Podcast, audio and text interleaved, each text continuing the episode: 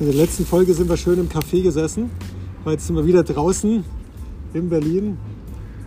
Ah, ist wunderschön, ich mag es. Also vielleicht ist das so ein Konzept, was wir fortführen wollen, dass wir uns an unterschiedlichen Orten treffen, nicht bloß in deinem Tonstudio oder äh, bei mir zu Hause. Ähm, aber wir haben das letzte Mal aufgehört, ähm, indem wir in Hebräer Kapitel 4 gelesen haben und wir haben uns verschiedene Dinge angeschaut über das, was die Bibel über sich selbst sagt, was es bedeutet, dass sie das Wort Gottes ist, dass sie vom dass Menschen getrieben durch den Heiligen Geist gesprochen haben. Und in Hebräer Kapitel 4 haben wir dieses Bild gehört von dem Schwert, was das Wort Gottes ist und wie es wirkt. Und ähm, dann gibt es hier eine Sache, die ich nicht auslassen will. Also, hier sagt, ähm, kein Geschöpf ist vor ihm verborgen, äh, Hebräer Kapitel 4, mhm. Vers 13. Äh, sondern es ist alles bloß und aufgedeckt vor den Augen Gottes, dem wir Rechenschaft geben müssen. Hm. Es ist alles bloß und aufgedeckt vor den Augen Gottes und wir müssen ihm Rechenschaft geben. Was bedeutet das für dich?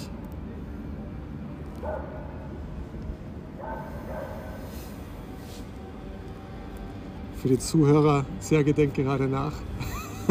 die Räder drehen sich.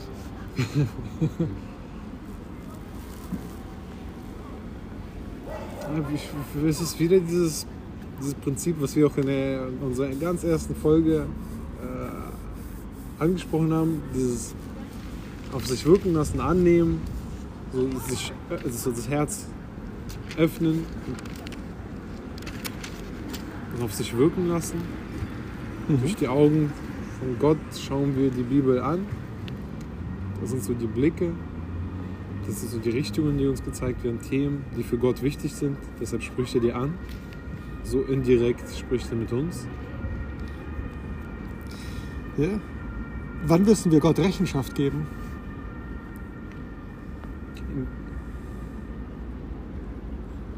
Also er sagt, es ist alles bloß und aufgedeckt vor den Augen Gottes, dem wir Rechenschaft geben müssen. Wenn wir Ah, gute Frage.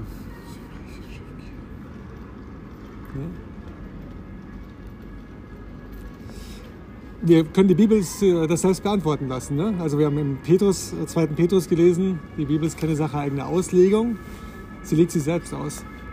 Und jetzt können wir mal zu dem Begriff Rechenschaft ein bisschen recherchieren, aber wir können mal einfach diesen einen, ähm, dieses eine, ja, die eine Sache, die Jesus sagt in Johannes Kapitel 12 angucken. Äh, ich glaube, dadurch wird es etwas klarer, was damit gemeint ist. Lies doch mal Johannes Kapitel 12, Vers 46 bis Vers 48. Ich bin in die Welt gekommen als ein Licht, damit wer an mich glaubt, nicht in der Finsternis bleibe. Und wer meine Worte hört und bewahrt sie nicht, den werde ich nicht richten.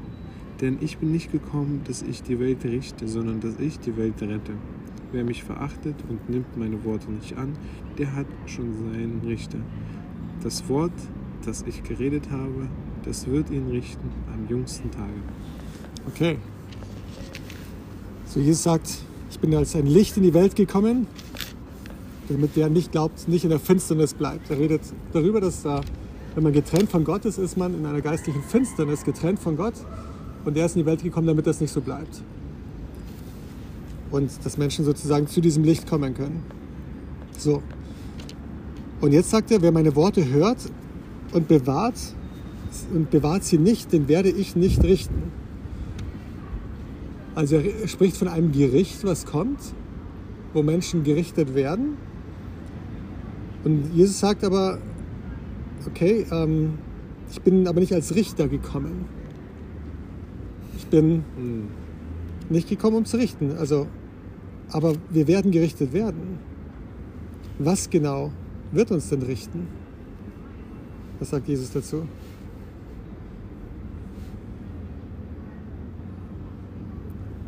Nach dem Tod? Ja. Das Gericht? Also das ist etwas, was, wenn man die Schrift zusammenschaut, auf jeden Fall äh, auch ein Thema ist, das wiederkehrt. Das äh, ist nach unserem Tod genau genommen, dass wir alle zu einem Zeitpunkt auferstehen werden und dann alle Menschen gerichtet werden und dann Rechenschaft geben für, dafür, wie sie ihr Leben gelebt haben, was sie mit dem Leben, was Gott ihnen gegeben haben, gemacht hat, haben. Und, und Jesus sagt genau, nach welchem Maßstab wir gerichtet werden. Er sagt, wer mich verachtet, nimmt meine Worte nicht an, der hat schon seinen Richter. Er sagt, ich muss mich nicht mit euch streiten. Ich habe euch jetzt gesagt, was Gott von euch will, Ich werde euch nicht Gott zwingen. ist. Ich zwinge euch nicht dazu, ganz genau. Aber das, was ich gesagt habe, also er sagt hier in Vers 48, das Wort, das ich geredet habe, das wird ihn richten am jüngsten Tage. Jesus sagt, das, was ich gesagt habe, das wird der Maßstab sein dafür, nachdem wir gerichtet werden, nachdem wir beurteilt werden. Was eine ganz spannende Diskussion, glaube ich, ja, mit, mit sich bringt, die ich auch mal hier kurz ein bisschen umreißen will. Jetzt sagt Jesus bestimmte Dinge und er sagt, okay, und wenn ihr das tut, dann werdet ihr gerettet. Das hat das Potenzial, zum, eine sehr ungesunde Dynamik anzunehmen. Nämlich, dass wir sozusagen diese Dinge nur tun, in Anführungsstrichen, damit wir gerettet werden am Ende. Und das ist etwas, was ich auch für mich immer wieder entdecke. So, das ist so eine Gratwanderung zwischen wirklich Leidenschaft zu haben, Mensch, Gott spricht zu mir und lass mich das umsetzen, lass mich das praktizieren, lass mich Das Leben. das äh, da, lernen davon. Und auf der anderen Seite das Gefühl von so, wow, und, aber wenn ich das nicht mache, dann werde ich gerichtet nach dem, was er da gesagt hat. Das ist, Tut man das aus Überzeugung Sache. oder aus Angst? ja. Und Angst ist ein schlechter Ratgeber. Äh, Also das ist sehr treffend, dieses deutsche Sprichwort. Und, und, und ähm, auf jeden Fall will Gott nicht, dass wir angstgetrieben sind. Aber es gibt eine geistliche Realität, um die er auch nicht herumredet hier. Nämlich, dass wir tatsächlich mal alle Rechenschaft geben müssen für uns, unser, für, dafür, wie wir das Leben gelebt haben. Was zur nächsten Frage führt, ich überspitze es mal humorvoll.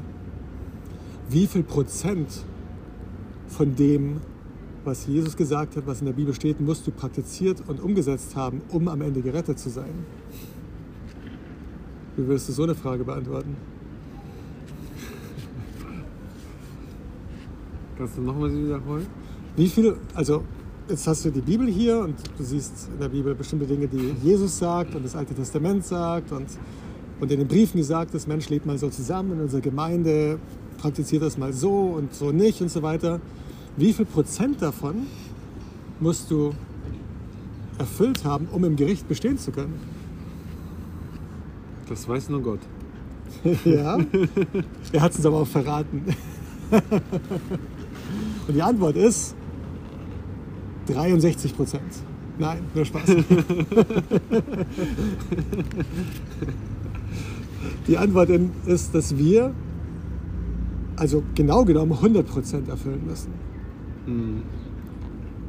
Und weil Gott weiß, dass wir genau das nicht schaffen, gibt es einen anderen Weg, nämlich, dass wir über Verständnis, ich brauche die Vergebung für diese wahrscheinlich,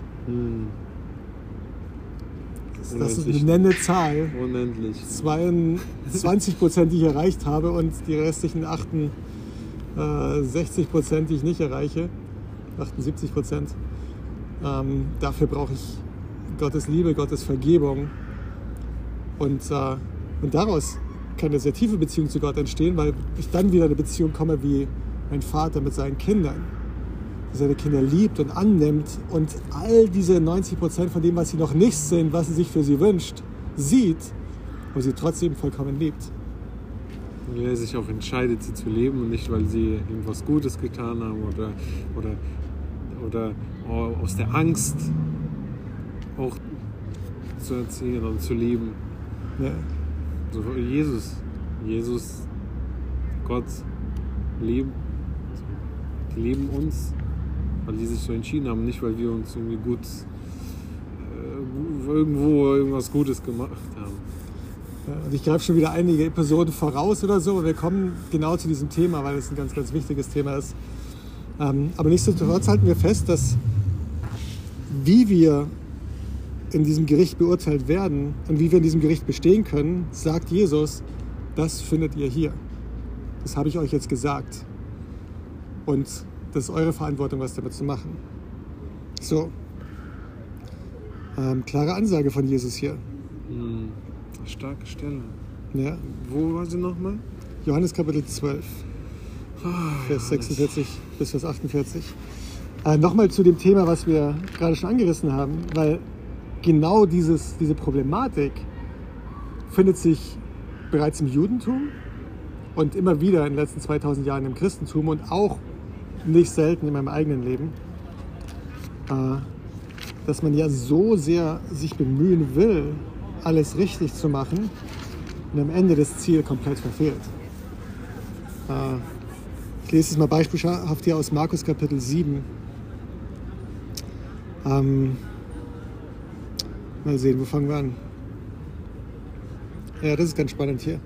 Markus Kapitel 7, Vers 1. Und es versammelte sich bei ihnen ein Pharisäer und einige von den Schriftgelehrten, die aus Jerusalem gekommen waren. Und sie sahen einige seiner Jünger mit unreinen, das heißt ungewaschenen Händen das Brot essen. Denn die Pharisäer und alle Juden essen nicht, wenn sie nicht die Hände mit einer Handvoll Wasser gewaschen haben und halten so die Satzung der Ältesten. Und wenn sie vom Markt kommen, essen sie nicht, wenn sie sich nicht gewaschen haben. Und es gibt viele andere Dinge, die sie angenommen haben, wie Trinkgefäße und Krüge und Kessel und Bänke zu waschen. Da fragten ihn die Pharisäer und Schriftgelehrten, warum leben deine Jünger nicht nach den Satzungen der Ältesten, sondern essen das Brot mit unreinen Händen? Okay? Also hier kommen die Pharisäer zu Jesus und die Schriftgelehrten, die die Schrift viel besser kannten als wir beide zusammen. Und jetzt, und, und die Juden waren, ex, also zumindest viele Juden waren extrem bemüht darum, Gottes Wort genau zu verstehen und genau, genauso zu tun und zu praktizieren. Und um sicher zu gehen, dass sie auch wirklich also rein vor Gott sind, haben sie sich bestimmte Reinheitsgebote überlegt und, äh, und, und, und Ausführungsvorschriften sozusagen, Formel. wie das zu, zu tun ist. Und wie man eine Bank richtig wäscht vor dem Essen, wie man sich die Hände richtig wäscht vor dem Essen, das kann man nachlesen in den rabbinischen Traditionen, dass du die Hände wäschst und dann musst du so viel Wasser genommen haben, dass, und du darfst erst fertig aufhören mit dem Waschen, wenn mindestens sieben Tropfen Wasser an dem Ellbogen heruntergelaufen sind. So hat man versucht, das zu definieren, was wirklich rein und sauber heißt. Und es äh, ist nicht, dass die äh, Leute ein Problem damit hatten, dass sie irgendwie aus hygienischen Gründen sich die Hände nicht gewaschen haben, sondern sie sagen, es gibt diese Satzungen, es gibt diese Regeln. Warum halten denn die Jünger die nicht ein? Wir alle Juden halten das ein. Was ist hier los? Auch die Schutz vor Krankheiten, die so Beschneidung. Ja, Beschneidung, genau. Es gibt also viele Dinge, die man, was die Gott gesagt hat, die man wie eine Regel verwenden kann und sich dann sehr darum bemühen kann, diese Regel einzuhalten, trotzdem komplett am Ziel vorbeischießen kann. Das sind einfach Traditionen. Traditionen entstehen häufig aus Mhm. guten Überlegungen heraus. Ne? Also zum Beispiel, was für Traditionen? Du bist in einer orthodoxen Kirche.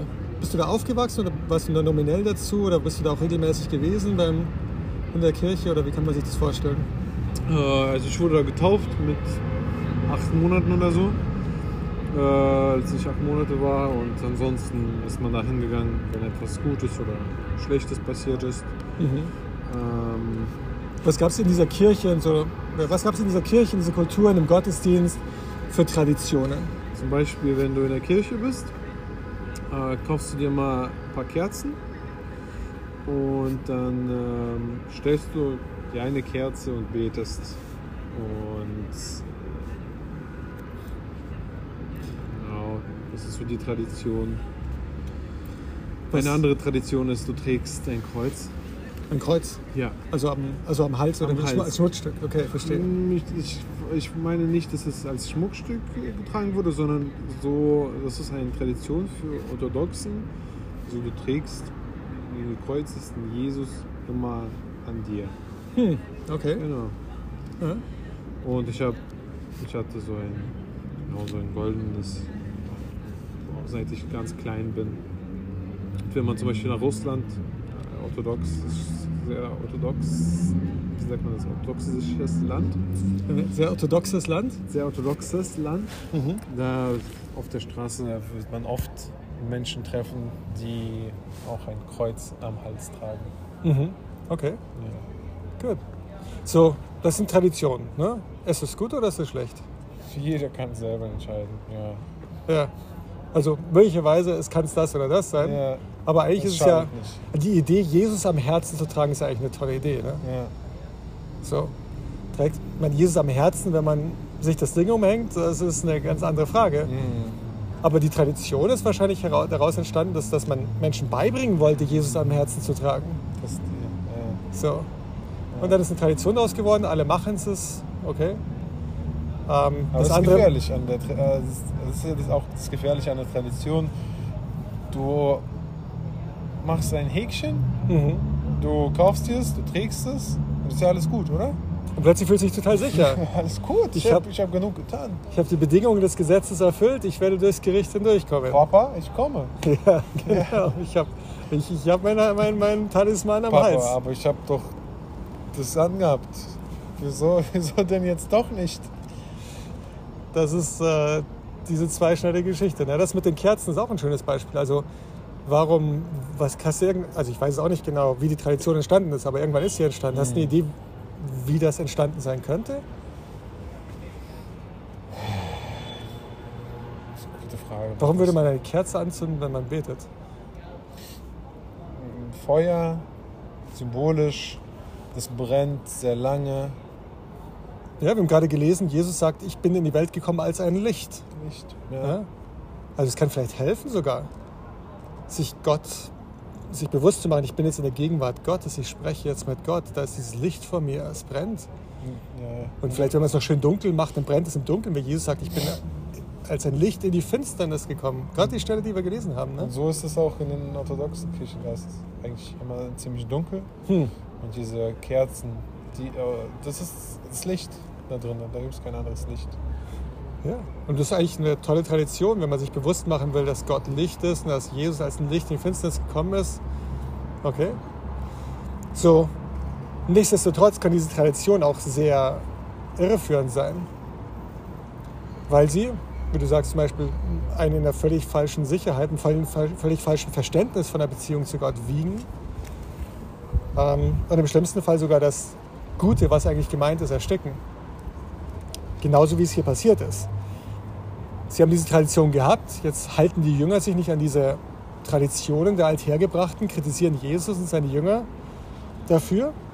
Und hier ist seine Reaktion in Vers äh, 6.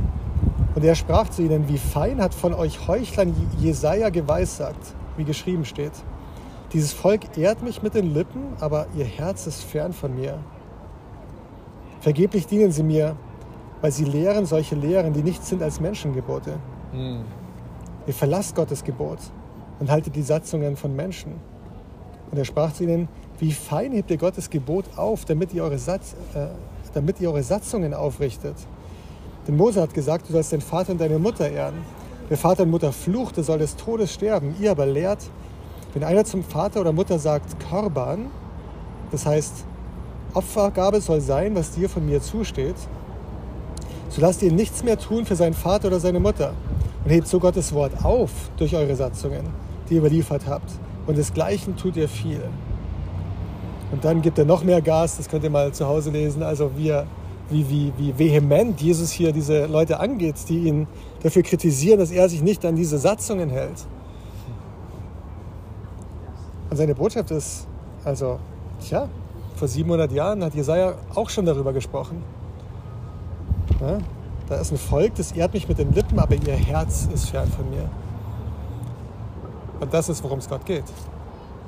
Weil dass wir vom Herzen her verstehen, wer Gott ist, wie Gott ist, was er von uns will, dass, dass er das von uns will, weil es gut für uns ist, weil wir ihm vertrauen können. Aber wir können durch Traditionen das aufheben. Und Dass, dass wir ihn vom Herzen an dem Herzen haben. Ja, dass wir eben nicht nur das Kreuz in der Nähe des Herzens tragen, sondern dass wir wirklich Gott im, im, im Herzen tragen. Und, ähm, und mit Traditionen muss man wirklich genau hingucken. Ne? Also da, klar, ich meine, es ist relativ augenscheinlich, dass es in unseren großen Kirchen sehr viele Traditionen gibt, die zum Teil bizarre Züge annehmen. Ich denke gerade an äh, den Pfingstochsen, der durchs, äh, an Pfingsten durchs Dorf gezogen wird, in dem Dorf in Bayern, wo unsere Ferienwohnung war. Ich meine, haben einmal ein ziemlich bizarres Erlebnis gehabt von so einer äh, Prozession, wo, wo wirklich, also überhaupt nicht mehr erkennbar war, was der, die, die geistliche Absicht eigentlich hinter dem Ganzen ist. Aber wo Leute dann mitmachen und man sich geradezu schlecht fühlt, wenn man nicht mitmacht, mhm. weil man ja das schon immer am Pfingsten gemacht haben und die Eltern das auch schon am Pfingsten gemacht haben. Aber Gott will, dass wir vom Herzen verstehen, worum es uns worum es ihm geht. Mhm. Und äh, wenn wir die Bibel lesen, lass uns sicher gehen, dass wir nicht nur versuchen, das Gesetz einzuhalten, alles richtig zu machen, sondern immer wieder zu dieser Beziehung zu Gott zurückkehren. Es ist eine ganz bewusste Entscheidung, zu sagen, ja, also für mich war es wirklich ein einschneidender Moment, als ich ähm, angefangen habe, in der Bibel zu lesen und derjenige, der mir verschiedene Dinge hier gezeigt hat äh, aus der Bibel, dann mich gefragt hat, okay Mathis, mach dir einfach Gedanken drüber. Ist die Bibel Gottes Wort? Abschließend kann man das nicht entscheiden. Ne? Du wirst immer wieder mal was finden, wo du unsicher bist und so weiter. Aber was brauchst du noch? Brauchst du noch etwas, um diese Entscheidung zu treffen? Sagen, ich vertraue darauf, dass Gott zu mir durch die Bibel spricht. Und zweitens will ich das zum Maßstab dafür machen, wie ich, wo ich Gott suche, wie ich Gott suche, wie ich Gottes Willen erforsche, wie ich mein Leben führen will. will ich, soll das der Maßstab sein, in dem ich suche nach Antworten, um gute Entscheidungen in meinem Leben zu treffen? Und die zwei Fragen, also sind wichtig, dass man sich da festlegt. Und wenn man sich nicht festlegt, also dass man sich beschäftigt, genau, ich, aber ich forciere tatsächlich gerade noch ein bisschen mehr. Ne? Also ähm, sich damit zu beschäftigen ist wichtig und wer noch mehr Zeit braucht, sich damit zu beschäftigen, soll die Zeit nehmen und noch mehr forschen und lesen ähm, und beten und anfangen zu praktizieren das sagt Jesus ja auch, haben wir an anderer Stelle gelesen, ne, dass wenn wir, erst wenn wir das tun, Johannes Kapitel 8, Vers 30 und 31, dann werden wir erkennen, dass es die Wahrheit ist. So. Aber es ist wichtig, zum Punkt zu kommen, wo man sich festlegt und sagt, ja, ab jetzt vertraue ich darauf, dass sie und behandle die Bibel so, dass sie wirklich Gottes Wort ist, dass Gott zu mir spricht. Ich vertraue der Bibel, wenn etwas passiert, dass ich darauf zugreifen kann und da Antworten finden kann. Ja, das ist diese Glaubensentscheidung, wo, wo Paulus sagt, Glaube rettet uns, das Vertrauen zu etwas rettet uns, die Entscheidung zu vertrauen, mhm. ist etwas Rettungsnotwendiges. Ohne das können wir gar nicht in der Beziehung zu Gott kommen. Und ähm, ja, und dann die Entscheidung, dem Gottes Wort zu erlauben, so wie wir das beim letzten Mal gehört haben im Hebräerbrief, äh, dass sie wirklich uns verändern darf. Und äh, ich erinnere mich, ich habe mir tatsächlich genau formuliert in einem Heft, was ich leider nicht mehr habe. Es wurde mir gestohlen. Lustigerweise, als mein Rucksack gestohlen wurde, möge die Person selig werden, die das äh, gestohlen hat und äh, dann vielleicht gelesen hat darin. Aber es war ein Notizbuch, wo ich mir verschiedene Gedanken aufgeschrieben habe, immer wieder. Und da habe ich mir wirklich formuliert, was entscheide ich hier? Es war irgendwas in der Art von, ich vertraue darauf, dass die Bibel Gottes Wort ist, dass Gott durch sie mir sprechen kann und soll. Und ich entscheide mich, mein Leben danach auszurichten, in der Bibel Gott zu erkennen und, äh, und das, was ich erkennt habe, umzusetzen und zu praktizieren und zu leben. Sowas in der Art. Und das war eine sehr kräftige Entscheidung, weil es war wirklich für mich, wo, wo ja, auf die ich immer wieder zurückgegriffen habe, die auch immer wieder mal in Frage gestellt wurde. Aber wo ich ähm, Jahre und Jahrzehnte lang inzwischen davon zehre und Gewinn daraus ziehe. Zum Schluss eine Stelle in der Apostelgeschichte, und die haben wir, glaube ich, in einem zweiten Podcast schon mal gelesen, aber ich denke, sie passt sehr gut auch zu diesem Podcast ähm, über die Menschen in Beröa äh, in Kapitel 17 Apostelgeschichte, Vers 10 bis Vers 12. Die Brüder aber schickten noch in derselben Nacht Paulus und Silas nach Beroa. Als sie dahin kamen, gingen sie in die Synagoge der Juden. Diese aber waren freundlicher als die in Thessalonik. Sie nahmen das Wort bereitwillig auf und forschten täglich in der Schrift, ob sich so verhielte. So glaubten nun viele von ihnen, darunter nicht wenige von den vornehmen griechischen Frauen und Männern. Okay. Und jetzt ein Aufruf, was wir damit Du hast den Aufruf für uns, Sergej, zum Schluss. Was wirst du sagen? Was ist der Aufruf hier? das Wort bereitwillig Hm. aufzunehmen. Okay. Mit ganzem Herzen, Mhm. mit ganzer Seele. Und täglich forschen in der Schrift. Du hast es super auf den Punkt gebracht. Ich glaube, wenn wir das tun, einfach diese offene Haltung haben Das ist genug. und dann die Zeit nehmen, um täglich zu forschen, Das wird uns zu Taten bringen, das wird uns zu richtigen Gedanken bringen, das wird uns zu richtigen Menschen bringen. und äh, dann kann Gott anfangen zu wirken. So. Ja.